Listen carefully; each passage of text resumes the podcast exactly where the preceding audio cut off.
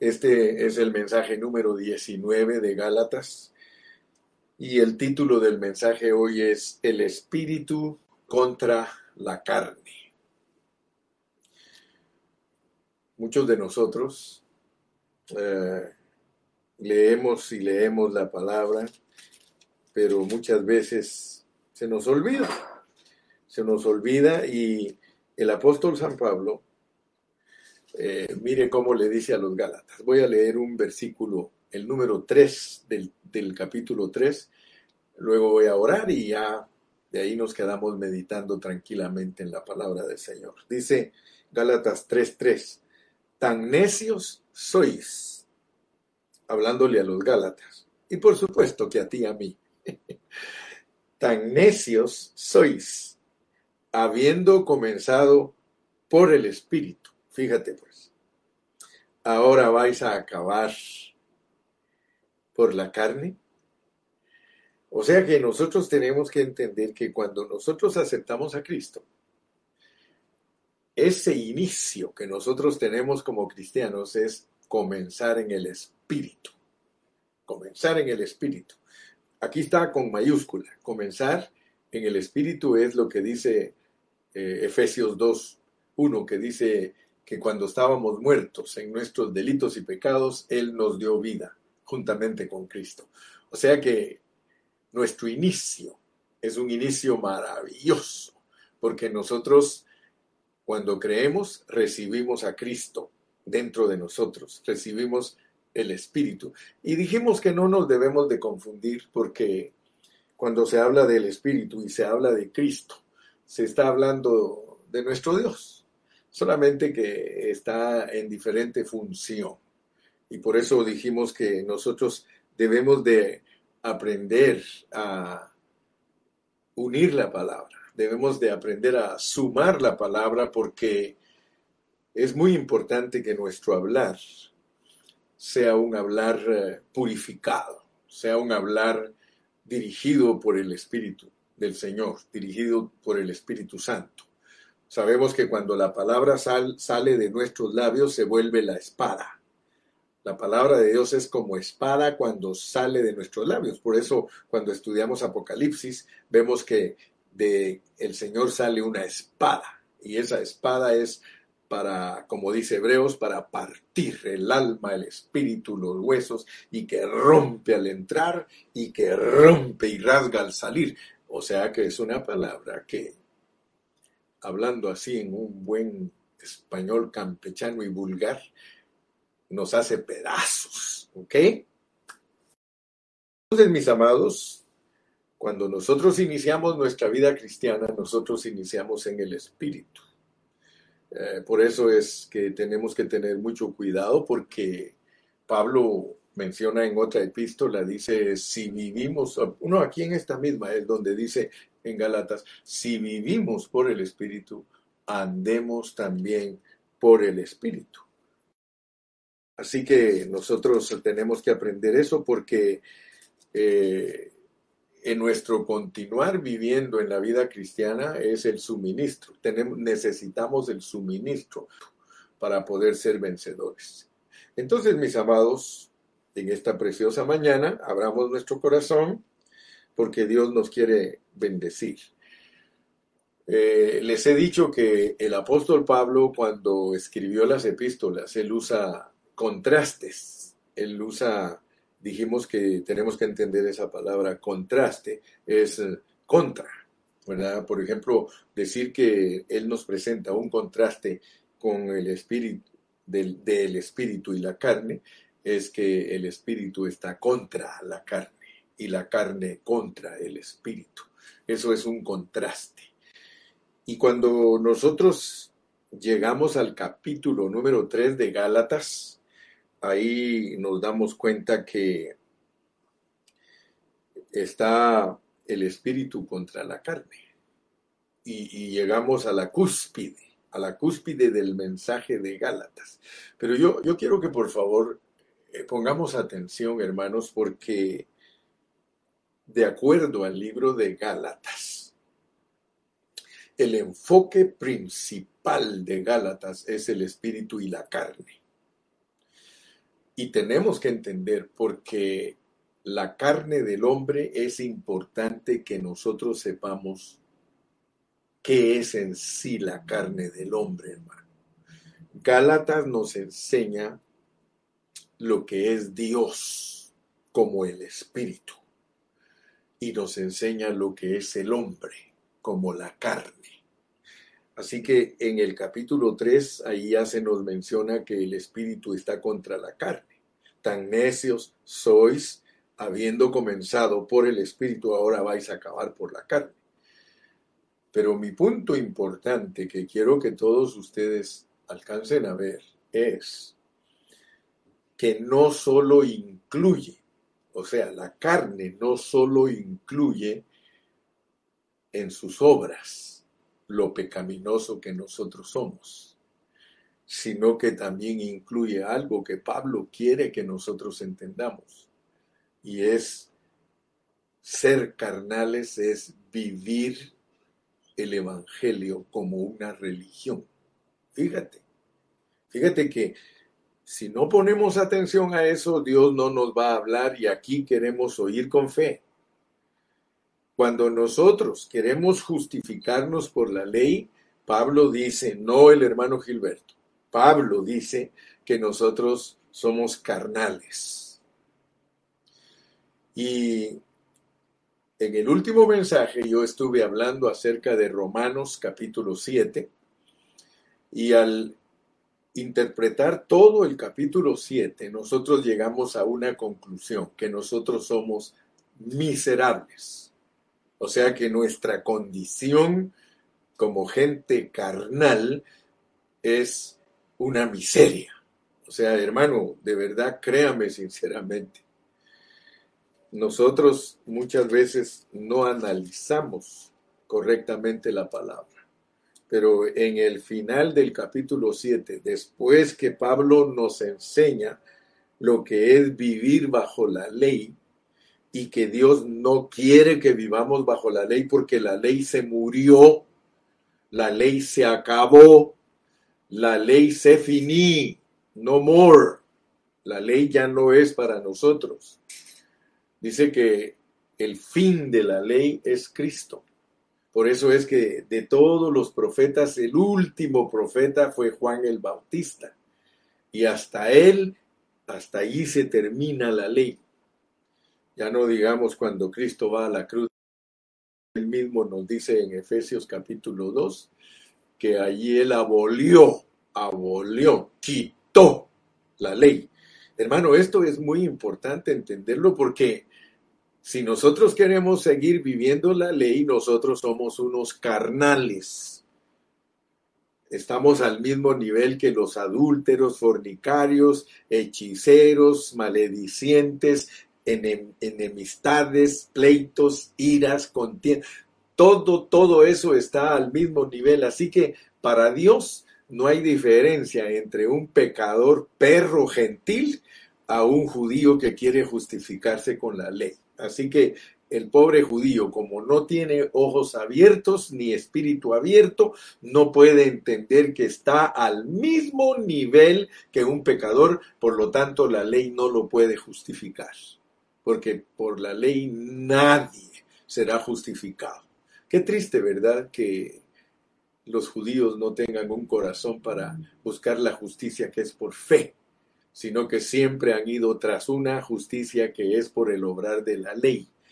Eh, pero lo importante es que tú, como cristiano que eras gentil, entiendas lo que Dios te quiere enseñar, porque nosotros adoptamos otra clase de leyes no agarramos la ley de Moisés, sino que agarramos otra clase de leyes.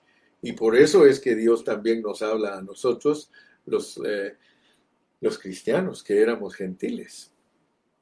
Pero Pablo en el capítulo 7 dice en el versículo 24, miserable de mí, ¿quién me librará de este cuerpo de muerte? La carne. Gracias doy a Dios por Jesucristo, Señor nuestro Así que yo mismo con la mente sirvo a la ley de Dios, pero con la carne yo le estoy sirviendo al pecado. Así que antes de que uno entienda lo que es el Espíritu de Dios dentro de uno. uno. Uno anda en la mente y en la carne. Con la mente uno quiere servir a Dios y con la carne uno sirve al pecado. Así que podemos ser cristianos pecadores, cristianos que siguen pecando. Si nosotros después de venir a Cristo, nosotros seguimos queriéndonos justificar por nuestros ayunos, por nuestras vigilias, por nuestra manera de vestirnos, por nuestra manera de, de conducirnos eh, eh, en la vida fatigada de religión, usted está en la carne, hermano, y déjese de cuentos, usted a mí no me va a poder impresionar. Pero dice en el capítulo 8.1, ahora pues ninguna condenación hay para los que están en Cristo Jesús, los que no andan conforme a la carne, sino conforme al Espíritu. O sea que nota que si, uno sigue con sus legalismos, si uno sigue con su religión y uno sigue peleando por doctrinas, uno está en la carne, hermano. Por eso se enoja si otros no creen igual que uno. Mire a los predicadores que predican legalismos. Ellos predican enojados, hermano. Está bien, yo estoy de acuerdo que un predicador predique enojado cuando está tocando la pureza de la palabra. Pero cuando un predicador, hermano, está enojado, tocando doctrinas y tocando legalismos y cosas exteriores de la religión, eso a mí, hermano, me molesta. Pero a mí no me molesta cuando un predicador está eh, con injundia, predicando el Evangelio, atacando las mentiras, hermano, gloria a Dios, porque claramente dice la palabra del Señor que nosotros tenemos que predicar con denuedo y tenemos que predicar con convicción, gloria al nombre de Jesús. Así que, hermano, yo en esta preciosa mañana quiero decirte que me estoy introduciendo, me estoy introduciendo hablándote de la importancia que hay de entender que cuando uno es un cristiano religioso y que se justifica por su obrar, uno es un carnal, entiéndelo por favor, es un carnal. ¿Qué quiere decir eso? Que está usando el órgano incorrecto para servir al Señor. Está usando su ego, está usando su yo, está usando su alma para poder, eh, para predicar y para tratar de vivir lo que Dios le ha mandado. Pero nosotros ya no andamos según la carne. Y si en caso, si en caso andamos en la carne, esa es la amonestación. Escucha con fe para que te saquen de vivir en la carne y que no defiendas una religión. Por favor, mi hermano, muy importante lo que te estoy hablando, porque al llegar al capítulo 3 de Gálatas, allí hay un contraste del espíritu contra el alma. Y en el capítulo 5 de Gálatas se vuelve una batalla. Ahí se vuelve una batalla tremenda porque está el deseo del espíritu contra el deseo de la carne. En el capítulo 5 tú vas a encontrar uno contra el otro. Por eso te dije que Gálatas es eh, una epístola que sirve para hacer la distinción clara de lo que es el espíritu y de lo que es la carne, porque del capítulo 13 en adelante solo de eso nos va a hablar. Espíritu contra la carne, carne contra el espíritu. Oh, gloria a Dios. Entonces quiere decir, hermano, que esta contienda que nos presenta el apóstol San Pablo en el libro de Gálatas es una contienda que tiene que ver con, con nuestro diario caminar como creyentes Aleluya. Así que de esto y mucho más es lo que vamos a estar hablando hoy. Repito, el título de nuestro mensaje es El espíritu contra la carne. Aleluya. Quiero decirte que estos hermanos de Gálatas habían sido influenciados fuertemente por los judaizantes y eso les estaba estorbando. Y por eso es que hablamos cuando empezamos Gálatas de que había un trasfondo por el cual el apóstol fue usado por Dios para escribir. Y yo le doy gracias a Dios, yo no sé tú, si estás poniendo atención, si te has conectado, si has estado llevando la línea de enseñanza del pastor Carrillo, eh, tú puedes darte cuenta que el mensaje de Gálatas nos ha ayudado en gran manera porque Gálatas le ayuda a uno a seguir el camino de fe, no el de la ley. Ahora, eh, el camino de la fe, ese es el que nos va a llevar al disfrute del Espíritu. Se lo vuelvo a repetir. El camino de la fe te lleva al disfrute del Espíritu. Te dije que cuando uno oye con fe la palabra de Dios, uno se vuelve una persona muy apreciadora del hablar divino. Contrario a muchos cristianos que cuando escuchan la palabra de Dios, ellos cierran sus oídos y no oyen con fe y por eso Dios no les habla. Dios me habla a mí cuando yo oigo con fe y entonces la palabra que Él me da se vuelve mi disfrute. Yo miro que a veces hay muchos hermanos tan lindos que después que oyen el mensaje, ellos se sienten satisfechos, ellos se sienten bendecidos y ellos anhelan que Dios les dé más para poder dejarse transformar, porque cuando uno oye con fe, esa palabra que entra a los oídos hace estragos dentro de la persona y la persona empieza a ser transformada, gloria al nombre del Señor, y purificada.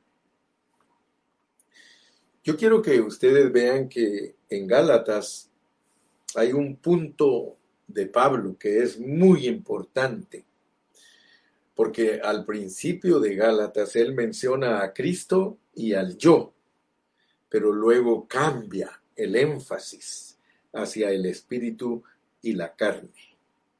Ahora yo quiero que recordemos que Cristo y el Espíritu son la misma cosa, solo diferente función.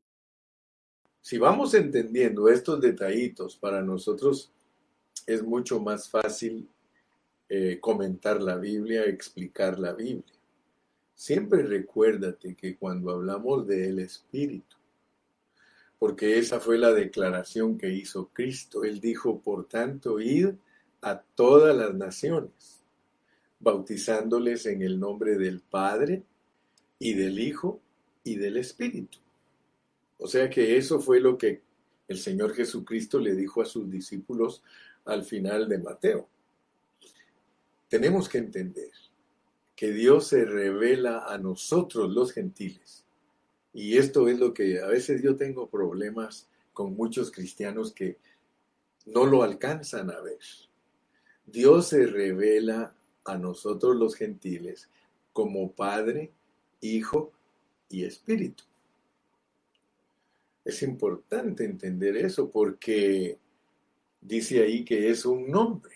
O sea que ese es el nombre con el cual Él se identifica con nosotros los gentiles.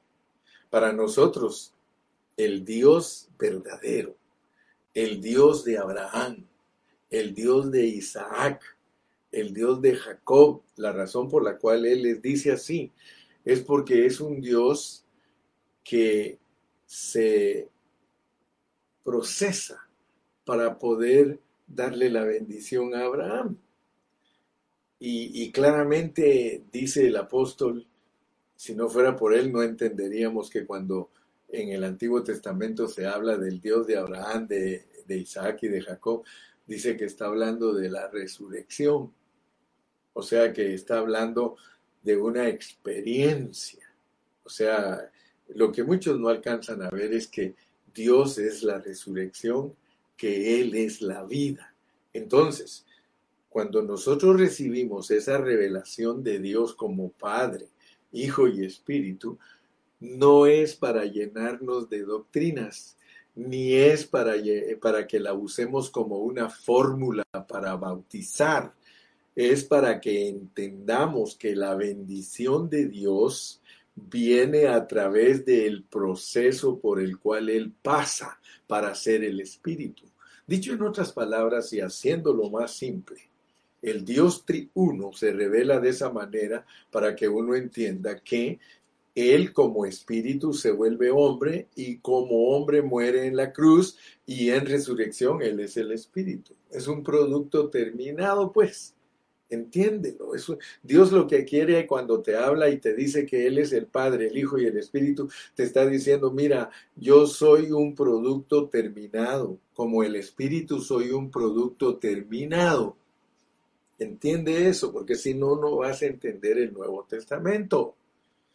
Porque muchos cristianos tienen problema de entender el, el, Nuevo Testamento porque no captan lo que Dios está implicando en su triunidad.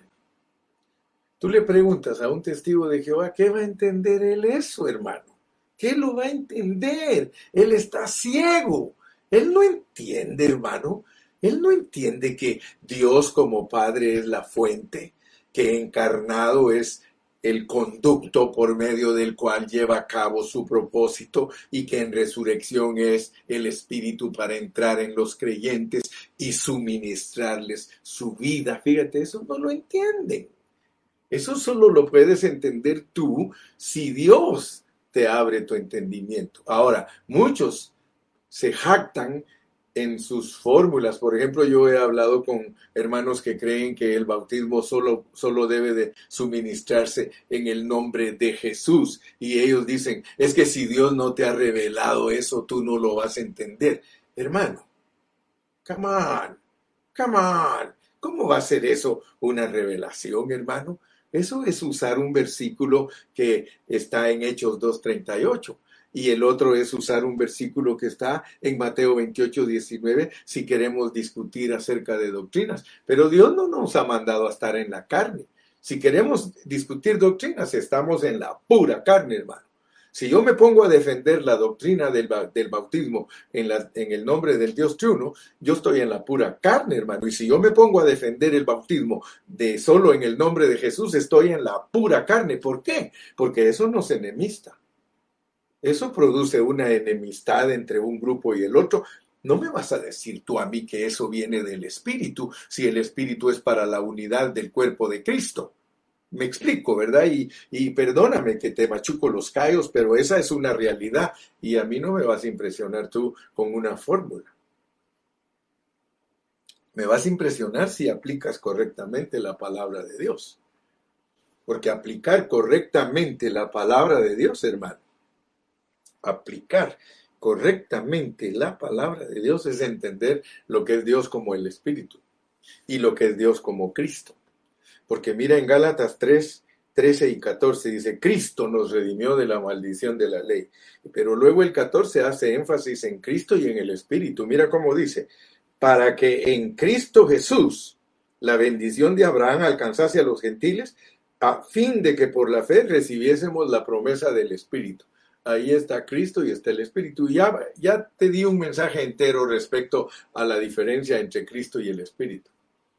Pero cuando se habla de Cristo, Cristo entra en nosotros. Pero ese título de Cristo, ese título del Hijo de Dios, tú eres el Cristo, el Hijo del Dios viviente. Ese título, Cristo, es que Él es el ungido de Dios, que Él es el apóstol, el enviado de Dios para cumplir su propósito. O sea que todo lo que Dios quiere lograr, lo va a lograr a través de Cristo. Entonces Cristo dentro de nosotros tiene función, nos redime, de la maldición de la ley. O sea que esa es una de las funciones que Él tiene como Cristo, porque Él tiene que llevar a cabo muchos puntos para que nosotros podamos eh, eh, ser bendecidos con el suministro del Espíritu. El Espíritu es Dios en nosotros. El Espíritu es Dios en nosotros. Pero Cristo en nosotros es para que salga de nosotros todo lo que tiene que ver con su economía divina. Dicho en otras palabras, el espíritu sin, sin agregados, sin apellidos, sin nada, no se llama Espíritu Santo, no se llama Espíritu de vida, no se llama Espíritu de Cristo, no se llama Espíritu de Jesucristo, porque todas esas son funciones. Aquí te lo ponen así, solito el Espíritu, porque es, es el Dios triuno procesado. O sea que cuando lees espíritus te están hablando del Dios triuno procesado. El espíritu representa al Dios triuno por procesado. Si lo queremos usar como lo usa la tradición, es la tercera persona. A pesar que esas enseñanzas lo que hacen es perdernos en muchos conceptos que no nos ayudan a entender la realidad de Dios, si queremos usarlo de esa manera, nos ayuda solo a entender que el Espíritu es la tercera persona del Dios triuno. Pero ya entendiste que no es tanto entender que Él tiene tres personas, porque eso no es muy adecuado, sino entender el proceso por el cual Dios pasó para ser el Espíritu que entra en nosotros. Aleluya. Eh, aparentemente siempre estamos diciendo lo mismo, pero no estamos diciendo lo mismo. Estamos repitiendo, pero estamos agregando. En revelación, Cristo. En experiencia, el Espíritu. Hoy otra vez, pues. En revelación, todo lo que respecta a la revelación que nosotros recibimos, lo recibimos por medio de Cristo. Pero en experiencia, nosotros experimentamos el Espíritu. Nunca se te olvide. Así que creo que después de haber dado un preámbulo, podemos entrar al primer punto. Ya sabes que yo siempre solo presento tres puntos. Primer punto, segundo punto, conclusión. Como primer punto, debemos entender que al llegar al capítulo 3 de Gálatas, llegamos a la cúspide de su mensaje. Lo más importante en todo este libro es entender el espíritu versus la carne. El espíritu versus la carne. Estás en el espíritu, vives por fe. Estás en la carne, vives por la ley. O sea que la ley se puede guardar por la carne. Por eso fue que Dios tuvo cuidado del apóstol Pablo, porque el apóstol Pablo era un instrumento escogido por él. Y si Pablo hubiese seguido viviendo por la ley, nunca hubiera sido justificado lo tenían que juzgar por la ley y por la ley él iba a alcanzar lo que alcanzó siendo fariseo de fariseo, siendo israelita, siendo que todo, bueno, tú ya sabes cuál, él era un hombre en la ley de mucha reputación. Ahora, el espíritu está en contraste con la carne y eso es muy importante en el Nuevo Testamento. Porque son dos de las son dos de las expresiones más importantes que usa el Nuevo Testamento.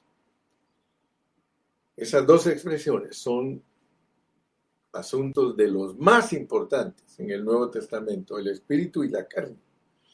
Yo me recuerdo que cuando nosotros estudiamos Romanos, nosotros hablamos mucho de la salvación tan grande que Dios efectúa. Y hablamos de que nuestra salvación se basa en la justicia de Dios y se produce por nuestra fe por dos traslados divinos. El primer traslado es el primer traslado es de Adán a Cristo, de las tinieblas a la luz. Eso sucede en nosotros cuando nosotros aceptamos a Cristo. Pero a medida que nosotros crecemos en Cristo, nosotros necesitamos otro traslado. Y ese traslado es de la carne al espíritu. Si no se efectúan esos dos traslados divinos, nosotros al manifestarnos, nos vamos a manifestar, sea que solo tuvimos un traslado, o sea que tuvimos los dos traslados. Si nosotros solo obtenemos el primer traslado, es que nosotros nos eh, trajeron del reino de las tinieblas al reino de la luz. Y muchos hermanos, eso sucede cuando aceptan a Cristo. De hecho, muchos de ellos cambian su manera de vivir y etcétera, etcétera. Pero no crecen en Cristo, que es el segundo traslado de la carne al espíritu para ser vencedores. Debido a que Dios no nos ofrece solamente salvación, sino que nos está ofreciendo también el reino. Dios a nosotros como cristianos nos da la salvación como una dádiva, no es del que corre ni del que quiere, es del que el Señor tiene misericordia.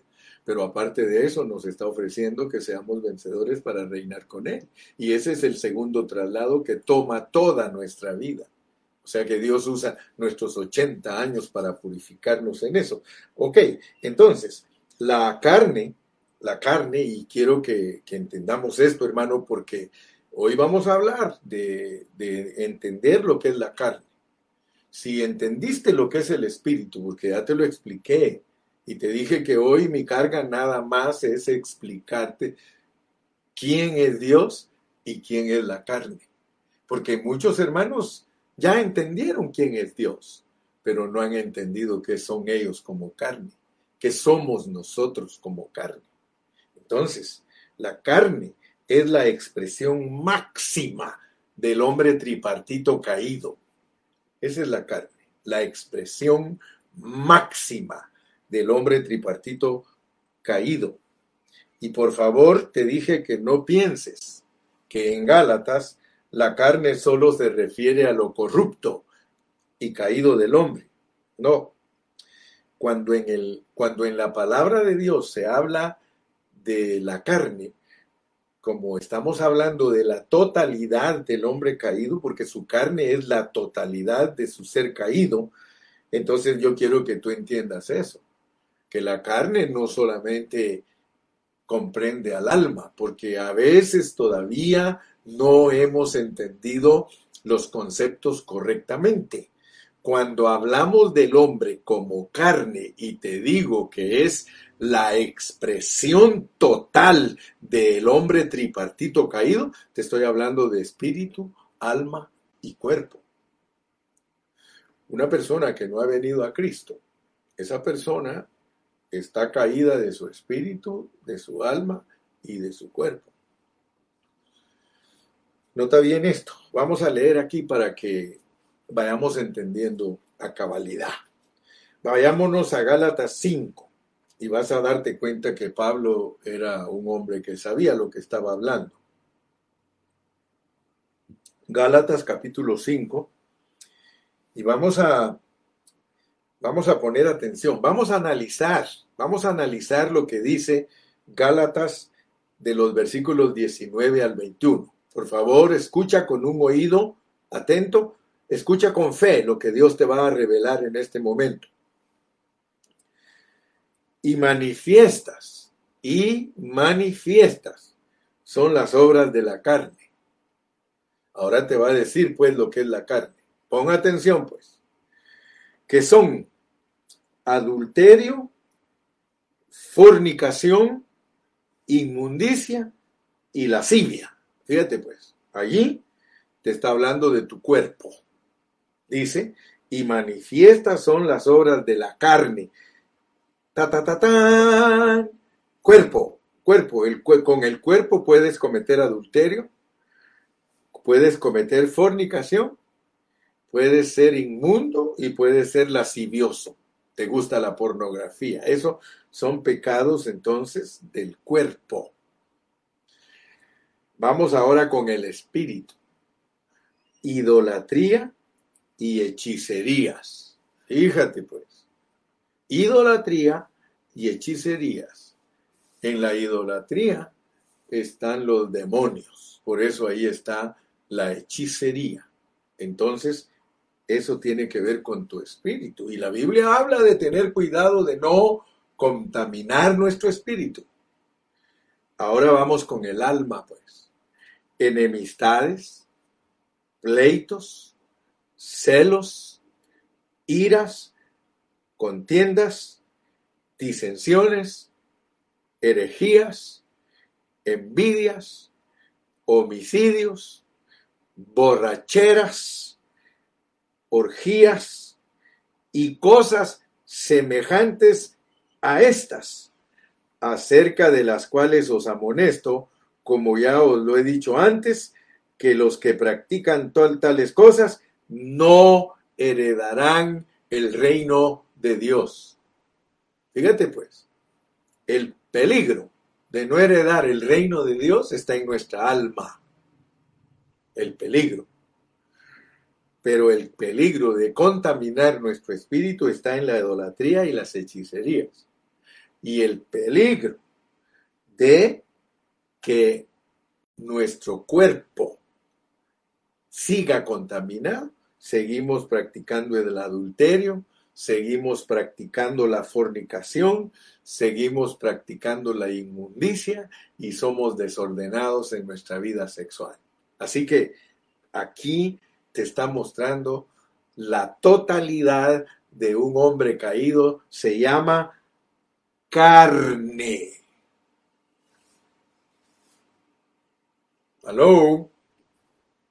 Yo espero que estés entendiendo. Así como tienes que entender que para que Dios sea el Espíritu es Padre, Hijo y Espíritu, así también tienes que entender que el Espíritu es contra la carne. Espíritu, alma y cuerpo caído. Por eso, gracias a Dios, hermano, que Dios nos escogió y nos predestinó. Tú le debes de dar gracias a Dios que eres escogido y predestinado.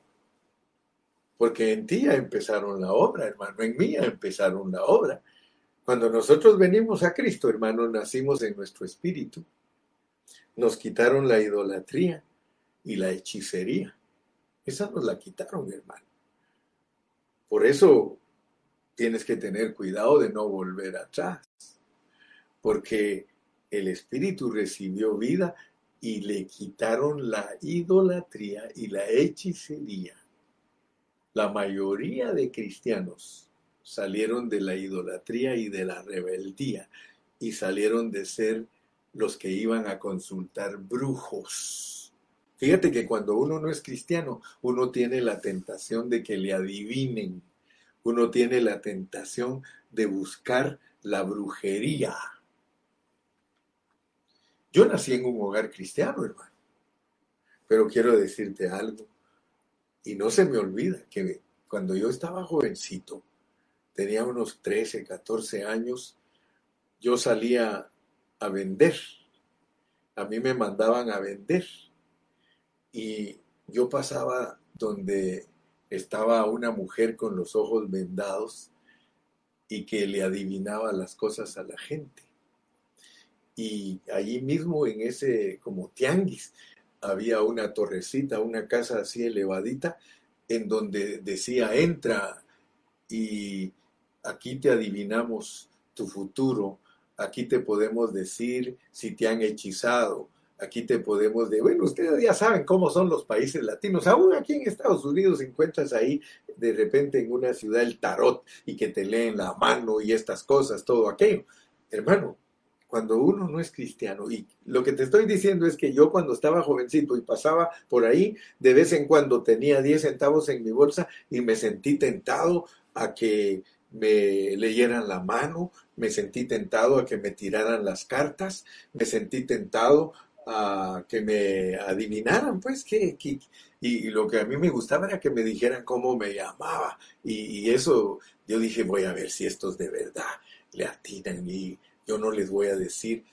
Pero el asunto es de que todas esas son trampas del diablo, hermano.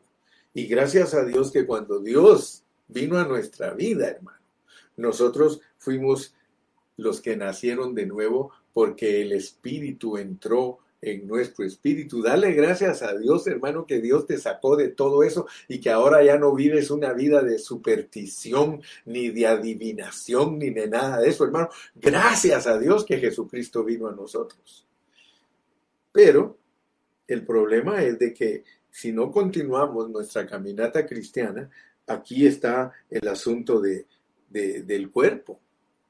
Nuestro cuerpo sigue con los deseos engañosos, queriéndonos a engañar, a que, vivamos eh, en adulterio, que engañemos a nuestra esposa, que, que, no vivamos puros para ella, que forniquemos fuera de, o sea, que, que, que, que andemos pues en una vida desordenada eh, con pornografía, mira, con lascivias, con inmundicias, todo eso, hermano.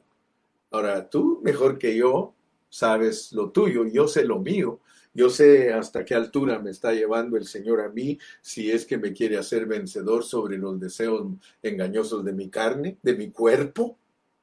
Pero aquí está pues la totalidad del hombre caído.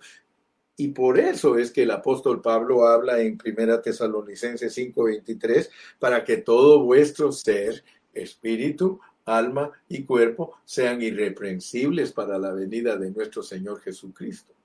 Ahora, hay muchos que creen que eso es que eso no se puede. Mira, si no se pudiera, Dios no nos lo va a poner aquí en la Biblia, hermano. Si Dios no puede darnos la victoria sobre todo nuestro ser caído, ¿para qué nos pone todo esto? ¿Para qué nos pone? Pero Él lo pone Porque Pablo dice, sí se puede, sí se puede. Mira, y, y Pablo nos manda siempre a Romanos 8, a Romanos 8, dice, ahora pues ninguna condenación hay para los que están en Cristo Jesús.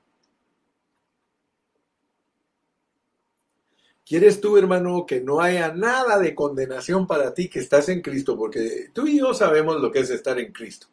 Todos nosotros estamos en Cristo. Fuimos escogidos y predestinados y la predicación del Evangelio sirvió para que nosotros nos identificáramos con Él y nosotros vinimos a Cristo. Gloria a Dios. Pero ahora nosotros tenemos que entender que ya no hay condenación en nosotros porque ahora nosotros ya no vamos a andar conforme a la carne, sino conforme al Espíritu. El asunto difícil para nosotros, eh, por lo cual nosotros continuamos en la carne, es porque no hemos entendido lo que continúa. Mira cómo dice el verso 2, porque la ley del espíritu de vida, una de las cosas importantes para ti es entender que el espíritu tiene una ley. O sea que toda clase de vida tiene una ley que lo gobierna. Y por eso te está diciendo aquí, porque la ley del espíritu de vida en Cristo Jesús me ha librado de la ley del pecado y de la muerte. Ahora, la ley del espíritu de vida. Así como nuestro cuerpo tiene una ley que es deseos engañosos, esa es una ley. Tú no te, no, te la pueden quitar. O sea, esa ley de los deseos engañosos de la carne la vas a tener hasta el último día que estés en esta tierra, porque ese es el misterio, que Dios vive aquí con nosotros en un cuerpo que es corrupto. Y no me preguntes a mí por qué Dios escogió de esa manera. Él te lo va a revelar. Él te lo va a revelar. Porque te lo tiene que revelar a ti. ¿Por qué vives en un cuerpo corrupto? Yo antes no entendía, hermano. Y el apóstol Pablo es el que me ha ayudado a mí a entender todo. Dios nos sujetó a todos, dice, en pecado.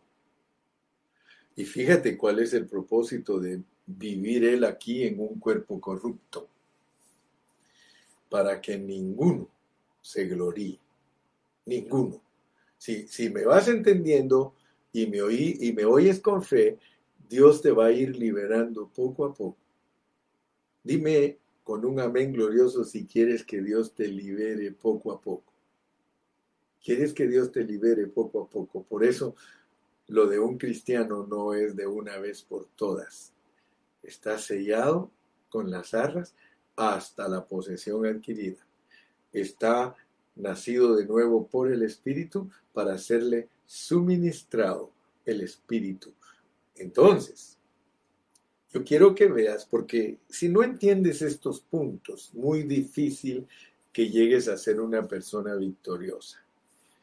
Te voy a poner de ejemplo al apóstol Pablo. Él puede enseñarnos a nosotros con toda libertad. Él puede enseñarnos con toda libertad porque Él experimentó lo que estamos hablando. Ahora pregúntate tú, eh, eh, Señor, ¿me vas a dar a mí también lo que le diste a Pablo? Él te va a contestar, sí, sí te lo voy a dar. Solo, solo escúchame con fe y yo te lo voy a dar. Yo no lo he alcanzado ya 100%, hermano, pero te comunico que me lo está dando el Señor. Y esa es una gran bendición para mí. Mira pues, Pablo dice que él, por un tiempo, te lo voy a citar y, míralo tú para que no vayas a creer que estoy maniobrando la palabra o que estoy haciendo magia o quirumancia. No, hermano, mira, Romanos 7, versículo 9. Y yo sin la ley vivía en un tiempo.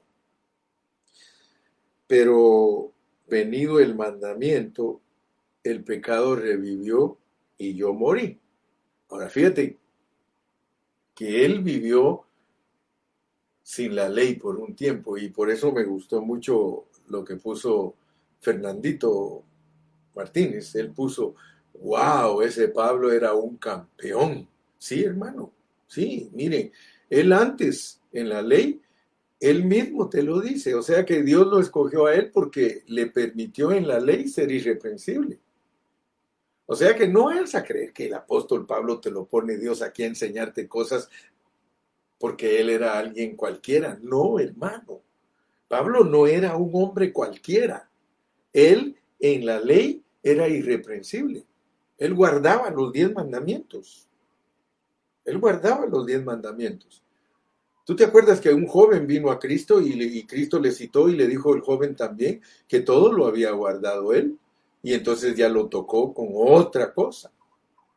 Y dice que ya nunca más lo volvió a ver porque le dijo que si guardaba los diez mandamientos, le faltaba que vendiera todas sus propiedades y que le, se lo diera a los pobres. Y entonces sígueme, le dijo, haz eso y sígueme. Dice que nunca más lo volvió a ver. Hermano, porque los mandamientos y los requisitos de los mandamientos no los puede cumplir nadie. Ahora, fíjate pues, el apóstol dice en el verso 8, mas el pecado tomando ocasión por el mandamiento, produjo en mí toda codicia, produjo en mí toda codicia. O sea que Pablo, antes de venir a ser el maestro de los gentiles, él vivía como campeón. Él vivía, wow, no, hombre, él estaba bien satisfecho de sí mismo, porque él por la carne, por la carne, podía cumplir la ley. Él la estaba cumpliendo. Pero Dios, como les vuelvo a repetir, nos puso en cuerpos corruptos. Imagínense usted quién era Pablo. Pablo era un hombre orgulloso de su manera de conducirse. O sea que a Pablo ninguno lo podía redarguir y decirle, Pablo, tú estás mal. Ninguno. Él no iba a recibir corrección de Naiden, dijo aquel. Pablo no iba a, él no iba a recibir corrección. Cualquiera que lo quisiera molestar le decía, ¿sabes qué? A mí ni, a mí ni me estés molestando. Conmigo ni te metas. Tú no sabes ni quién soy yo. ¿No ve que él dice pues que todo era ganancia para él? Todo. Pero cuando Cristo, cuando Cristo se le apareció, cuando tuvo un encuentro con Cristo, hermano, ¿qué hizo Cristo con él? Le dijo, voy a pensar con voz alta, Pablito, ya me di cuenta que tú eres un hombre tremendo, Pablito. Tú crees que eres perfecto. Y, tú crees que, que, todo lo que estás haciendo está al 100%. Pero yo voy a producir algo en ti. Y te voy a desafiar. Te voy a desafiar. Porque y, hermano, yo, yo solo estoy hablando de lo que él nos cuenta, el apóstol Pablo nos cuenta. Él dice que ahí en segunda de Corintios, él dice que él tuvo experiencias de ir al cielo, de ir al infierno, y tuvo experiencias de conocer todo, todo. Pero dice que para que no se fuera a creer porque Dios le revelaba tanto, le puso un aguijón Ahora, ¿cómo es que Dios le declaró a Pablo que tenía un aguijón en su carne? Él le dijo, yo estoy seguro que en el encuentro que tuvo Pablo con Cristo, le dijo, Pablo, a mí no me puedes engañar. Tú has codiciado. Yo quiero que ustedes vean cuál es el encuentro de Pablo con Cristo le está diciendo, Pablo, estás en un cuerpo corrupto. Yo te puse en un cuerpo corrupto. pero la manera que tú te conduces es en la pura carne. Porque tú crees que porque ya lograste el 99%, que ya estás exento y que ya estás justificado, pues yo te digo que no estás justificado. Yo soy la justicia, Pablo. Ah, qué lindo, hermano, cuando Cristo le habla a uno y le hace ver su condición, le dice, miserable de mí, miserable de mí, ¿cómo es posible que no me he dado cuenta? Hermano, no importa si tú eres irreprensible en 99 cosas, hay una, hay una, hay una que Dios dice, tienes esa. Y porque tienes esa, no estás al 100%. Entonces el apóstol Pablo reconoció que de la única manera que nosotros podemos ser justificados. Puede ser que en este momento que yo estoy declarándote este mensaje, tú digas, ay hermano Carrillo, yo ni siquiera he llegado al 60% y usted ya me llevó hasta el 99%. Hermano, yo estoy seguro, hay hermanos que viven al 60, al 65, al 70, al 75, al 80, al 85, al 90, al 99, pero el Señor a todos nos tiene presos en un cuerpo de corrupción. ¿Para qué?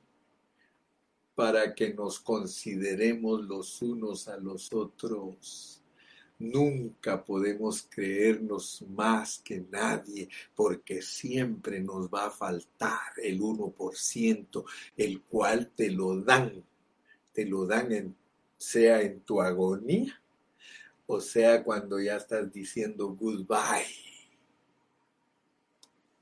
Me explico, me explico, ¿verdad? Yo espero que Dios te esté abriendo tu entendimiento.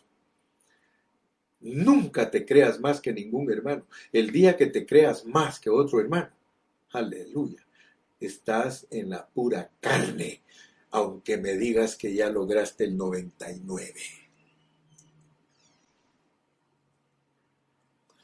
Se siembra en corrupción, sale en incorrupción de su cuerpo, de su cuerpo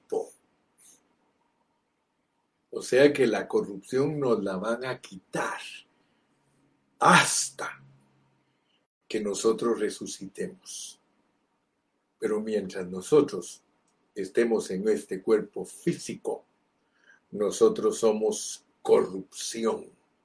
Pero el trabajo de Dios que se está efectuando internamente determina la calificación de nuestro hombre que se va a manifestar, sea para reinar con Cristo o para ir al lloro y el crujir de dientes. Así que en este asunto, hermano, es de vivir en el Espíritu. Ahora fíjate pues, de acuerdo a Gálatas, porque yo no sé qué calificación quieres obtener tú. Yo no sé qué calificación quieres obtener, porque hay una calificación para llegar a ser vencedor. No te estoy hablando de el 1%, yo te estoy hablando del 99%, porque hay una forma de dar el 99%. Ahora vas a darle gracias a Dios, que Dios te está mostrando que el Señor te ha mantenido allí en ese cuerpo de corrupción, pero eso no quiere decir que Dios no va a tener misericordia de ti. Él te va a llevar al 100 completo. Pero para que nos quiten el uno, hermano, tenemos que llegar irreprensibles en la vida de Cristo, para que todo vuestro ser, espíritu, alma y cuerpo sean irreprensibles para la venida de nuestro Señor Jesucristo. Y por eso en la venida de nuestro Señor Jesucristo, hermano, y quiero que, que pienses qué pasa con las personas cuando están para morirse. Porque muchos no han entendido. Y ahorita se me vino a la mente algo. Con eso voy a terminar hoy. Se recuerdan que en una oportunidad les conté de un ancianito que vivía en los Andes. Él nunca había bajado a los pueblos ni, ni él ahí estaba en esa chocita, en una, en una cabañita, y ahí vivía en los Andes. Y los misioneros americanos llegaron hasta esos lugares a predicar el Evangelio. Y dice la historia que cuando entraron los misioneros a la casa de este ancianito, estaba llena la casa, pero totalmente adentro, llena de pedacitos de papeles, papeles con, con escritos, papeles con nombres, papeles con nombres. Y le preguntaron los misioneros, ¿y eso qué es? Le dijeron. Dijo, yo lo que les puedo decir es que a mí me usa Dios intercediendo por todos los hombres de la tierra. Yo no conozco a ninguno de esos que están en todos los países, pero estaba tapizada miles de miles de nombres. Y le, llamó la atención al misionero porque en uno de los papelitos decía Kennedy, John Kennedy. Y le preguntó el misionero, ¿y este qué es? Mira, yo no sé ni cómo se pronuncia, Dios me dio solo las letras y yo las escribí y me dijo, ora por él.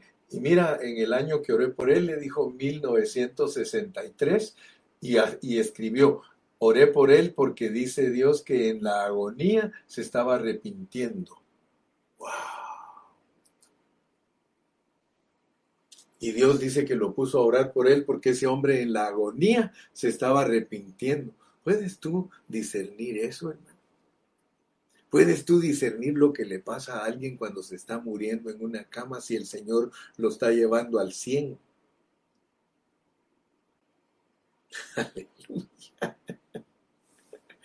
Así que Pablo mismo dijo, de aquí en adelante nadie me cause molestias. Yo voy a pelear mi batalla y quiero que lo sepas, y tú pelea la tuya. Y somos compañeros de batalla. Pero una cosa sí te la digo que a todos, a todos, a todos Dios nos va a tratar hasta el último momento de nuestra vida y ahí nos perfecciona. Siempre he pensado, Señor, qué lindo es morirse en una cama y estar allí meditando y meditando y irse yendo poco a poco, hermano, porque te llegan al 100 pero qué lindo es entrar a ese momento en 99, hermano, porque algunos, qué sufrimiento más grande al 60. Yo me recuerdo, mira, una vez me dijeron a mi hermano, ¿por qué la hermana fulana ha tardado tanto tiempo en cama? ¿Por qué la hermana fulana tiene 15 años de estar en cama? Le digo, porque Dios la está purificando. Hay quienes, hermano, solo necesitan un balazo en la cabeza y se arrepienten en la agonía y llegaron al 100, hermano. Pero mientras nosotros llegamos, mira cómo trató Dios con el apóstol, nuestro ejemplo, nuestro patrón, para que nosotros entendamos. Entonces la carne, hermano, la carne, de la única manera que es vencida, es por el Espíritu. Pelea pues la batalla, porque esa es una batalla diaria.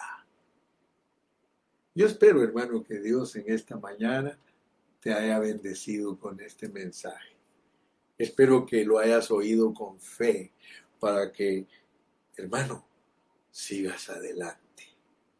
Sigue adelante. Pablo dice, no más vivir en la carne, no más tratar de guardar la ley. Ya me revelaron que si estoy tratando de justificarme por mi propia cuenta, cada día, en vez de ir para el 100, voy para el 50, voy para abajo. Comenzasteis en el espíritu y ahora vas a acabar en la carne. Comenzaste en 100 y ahora vas por 60 Hermano, no hay que volver atrás. El que pone las manos sobre el arado no voltea hacia atrás, sigue hacia adelante. Que Dios te bendiga en esta mañana, que Dios te guarde. Y aquí está siempre tu hermano Carrillo. Hasta mañana. Despídete con un aleluya, despídete con un gloria a Dios. Dile gracias Señor porque me hablaste en esta mañana. Dile gracias Señor. Aleluya. Aleluya. Aleluya. Aleluya. Padre, gracias en esta mañana. Bendigo a todos mis hermanos. Y qué lindo, Señor, que nos diste la oportunidad de conectarnos y aprender cada día más, Señor. Somos tu pueblo, somos tus escogidos, somos tus predestinados. Y gracias porque dice, fiel es el que empezó la obra, el cual también la terminará. Gracias, Señor. A su nombre, gloria. Aleluya.